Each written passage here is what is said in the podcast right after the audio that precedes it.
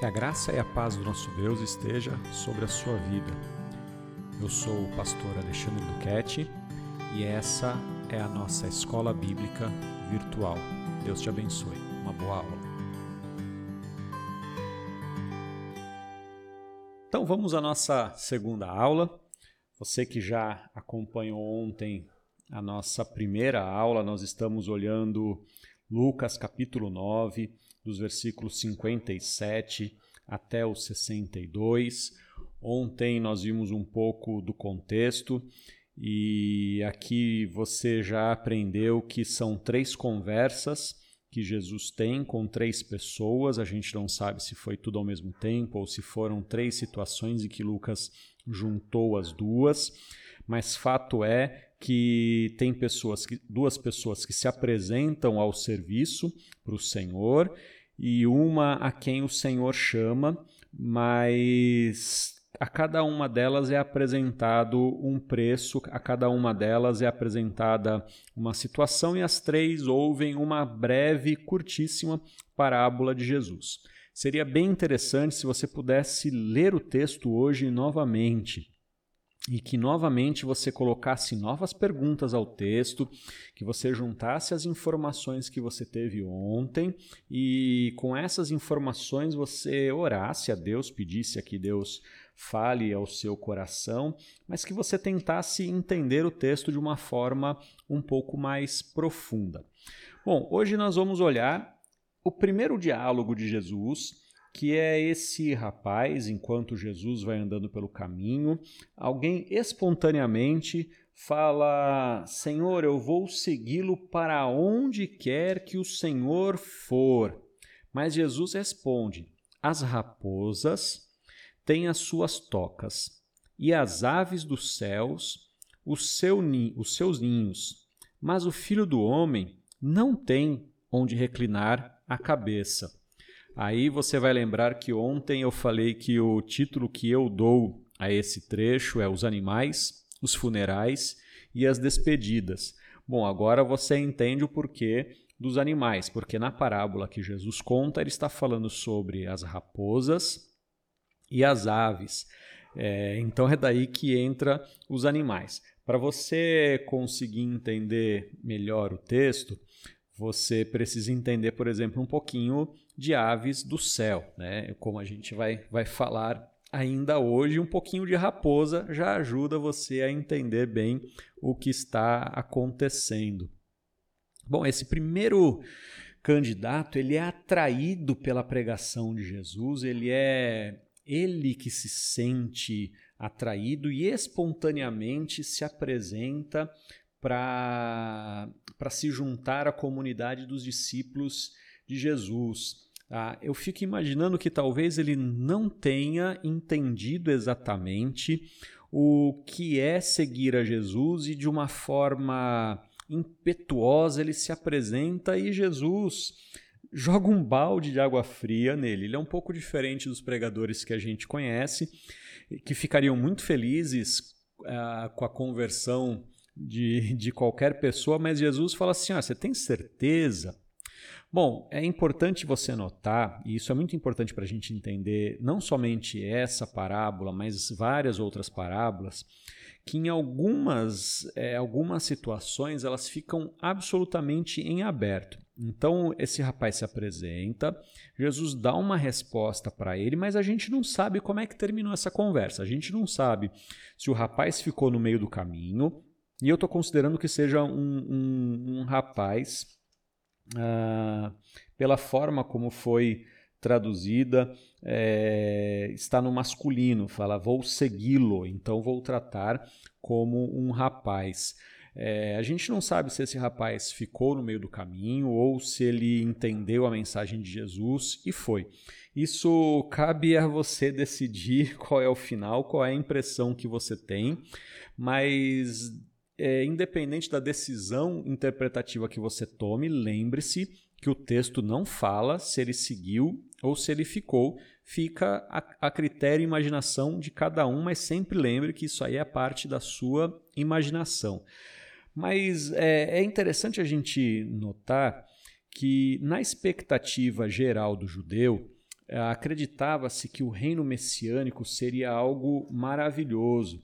Por exemplo, se você olhar Daniel, capítulo 7, versículo 14, diz assim: Foi-lhe dado o domínio, a glória e o reino, para que, pós, para que as pessoas de todos os povos, nações e línguas o servissem. O seu domínio é domínio eterno que não passará, e o seu reino jamais será destruído. Se esse texto tivesse no coração desse jovem, desse rapaz, ele estaria empolgado em participar de um reino maravilhoso, eterno, soberano e poderoso. Ah, e então ele, deve, ele poderia acreditar: puxa, estou fazendo parte de algo grandioso. E aí Jesus vai falar assim: opa, você tem certeza que você quer me seguir? Porque o filho do homem não tem nenhum de reclinar a cabeça. Claro que Daniel não estava errado, mas Lucas 9, 22 já tinha dito que é necessário que o filho do homem sofra muitas coisas, seja rejeitado pelos anciãos, pelos principais sacerdotes, pelos escribas, seja morto e no terceiro dia ressuscite. Ah, as pessoas que estavam acompanhando Jesus já sabiam que ele sofreria. É, então, a, a, mensagem de Jesus é reforçando aquilo que ele já estava dizendo, falando: olha, você tem certeza que você quer me seguir? Porque eu vou sofrer, vou ser rejeitado. O domínio vem após o sofrimento. O domínio vem após a cruz. Então, veja bem, pense bem quais são os seus motivos, quais são suas expectativas, reflita com cuidado. O convite de Jesus, ele não pode ser apenas emocional. O convite de Jesus precisa também ser racional. Ah, claro que a gente pode e deve fazer algumas ligações com relação a outras passagens bíblicas, quando, quando a gente fala das raposas, por exemplo, é, Jesus ele falou da. Ele, ele comparou, por exemplo, Herodes a uma velha raposa. Talvez Jesus estivesse dizendo assim: olha, os reinos desse mundo são importantes, mas o filho do homem não é importante como esses reinos. Se a sua motivação tem a ver com domínio, poder, é, com glória e fama, olha, você não está pegando um bom caminho, não, viu? Pensa bem. Ah, com relação aos pássaros, é, eu estava lendo um comentário, eu não entendo muito de pássaro, Talvez você possa assistir aí algum canal da TV paga que tenha programas sobre aves, você possa entender melhor, mas eu cresci no asfalto, então não conheço muito de, de pássaro mesmo. Mas uh, um, um, comentarista falando que a melhor tradução aqui para ninho seria puleiro, porque os pássaros só fazem ninho em uma época do ano, uma determinada época do ano. Eles não ficam em ninhos o tempo todo e que a maioria deles ficam só empoleirado. Então, Jesus talvez estivesse dizendo assim: olha, eu não tenho onde, onde ficar, eu não tenho onde estar. E pássaro é sempre um, uma comparação de, de simplicidade, alguma comparação com algo muito simples.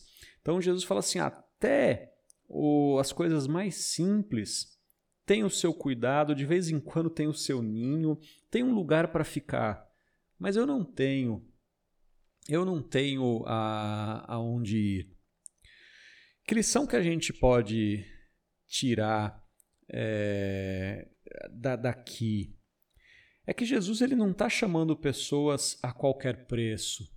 Jesus ele está chamando pessoas que querem é, pagar um preço, e que o pregador do evangelho precisa anunciar corretamente o preço, precisa dizer exatamente o que está acontecendo, sob pena de pessoas se decepcionarem no meio do caminho, achando que vão é, ter uma certa glória, uma certa fama, que na verdade não é Jesus quem está oferecendo. que as raposas e pássaros terão mais condição do que necessariamente os seguidores de Jesus. Então, que, que você possa pensar qual posição que você vai tomar no reino de Deus. Nós não sabemos qual posição esse rapaz tomou, mas e você? Qual é a sua posição? Que Deus possa te abençoar nesse dia.